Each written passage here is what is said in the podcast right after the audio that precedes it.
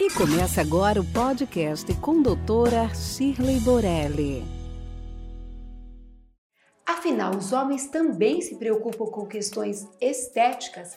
Sim, os homens também se preocupam em não ter queda de cabelos, a calvície é o principal motivo que traz os homens aos consultórios dermatológicos, mas os homens também não querem ter essa ruga de bravo, os homens querem ter pelos não encravados, então eles também depilam o colarinho, os homens também querem melhorar o ângulo, eles não querem ter um excesso de flacidez e querem ter também uma qualidade de pele muito boa, além de estarem muito fortemente preocupados em muitas vezes em não ter os cânceres de pele.